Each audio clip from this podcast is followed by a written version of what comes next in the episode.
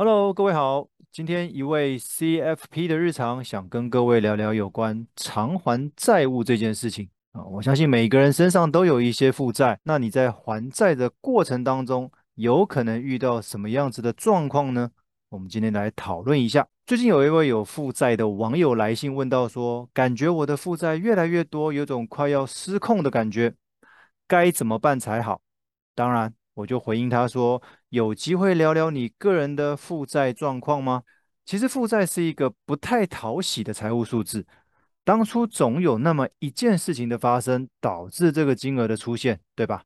例如买房子会有房贷，就学会有学贷，买车会有车贷，还有信用贷款、个人借贷，甚至是卡债等等。在这个其中，除了学贷之外，其余的债务跟支出、消费、投资观念等等。”有着不小的关系。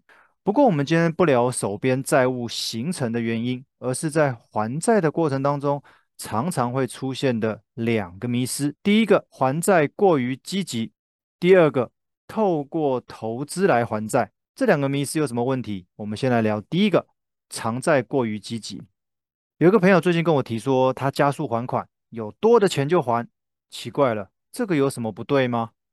因为他最近不小心多还了一些债务，而苦恼他后续的现金不足，跑来跟我求救。请问各位有没有听到关键词“现金不足”？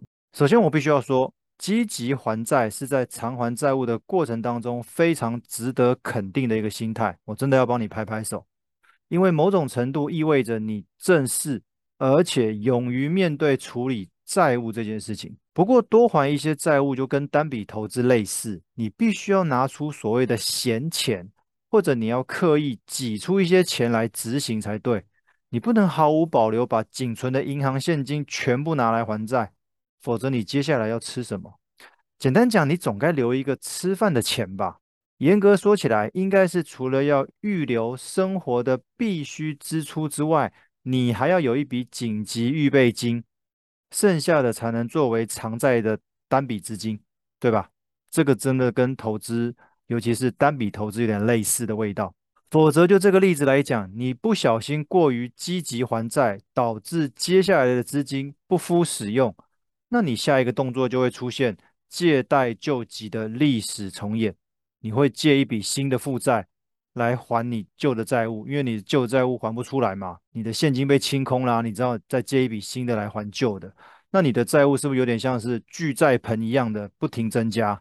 哦，大家都希望有聚宝盆，结果你不小心拿到的是巨债盆，你的负债越来越多，最后就就会导致所谓灾难的发生。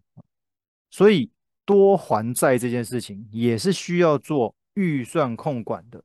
不可以依你的心情来决定要多还还是少还哦，这一部分可能要相对理性一点，不能太过感性。第二个迷思就是积极投资来还债。另外一个朋友跟我说，他本来想透过投资看能不能多赚一点拿来还债，没想到却亏了更多。早知道他这笔钱就拿去乖乖的还债了。一开始我以为他要跟我讨论的是投资。到最后，他的关键却是要解决债务的问题。他看着他的负债金额越来越多，心里面就更加的着急，压力也就越来越大。说真的，确实有机会因为投资获利，让你手边的资产增加，这个是一个很重要的理财管道，没有错。但是投资从来就没有保证这一回事哦。哦，很多人都忘记了，很多人都觉得投资好像是保证的。那投资的价格会随着市场的波动而有变化，这里面衍生出两个小观念：第一个，保证每月还的债务跟非保证的投资绩效，每个月都有确定的金额要还，但是每个月却没有办法有确定的获利金额。哦，有些人会跟我说：“诶，可是我的那个月配息的那个每个月拿到的利息都是确定的啊。”对，但是它的本金也是波动的嘛。既然一个负债是确定每个月要还，另外一个投资是不确定能否获利。那这两个理财工具本来就不应该摆在同一个天平上衡量，不是吗？投资如果有获利也就罢了，但是我们常常见到就是不如预期导致亏钱，把将来、把未来要还需要的资金给赔掉了。那常常会再次透过新的借贷资金来偿还旧的负债。那你借贷的总金额就渐渐的往失控的方向走啦。第二个小的衍生观念就是，投资绩效能不能大于借贷利率？投资学上有一个名词叫做无风险利率。其实我们可以拿银行的定存利率来作为代表。如果定存的利率是无风险的，那比定存利率高的理财工具就是有风险的。所以它的获利率跟定存利率的差距只要越大，就意味着你的风险越高。问题来喽，如果今天我们的借贷利率高达七趴以上，请问你要找获利多少的投资工具？我相信一定要大于七趴嘛，不然就划不来了，不是吗？但是这容易吗？很难吧？就算被你找到了，它的风险相信也很大，投资的风险波动也很大。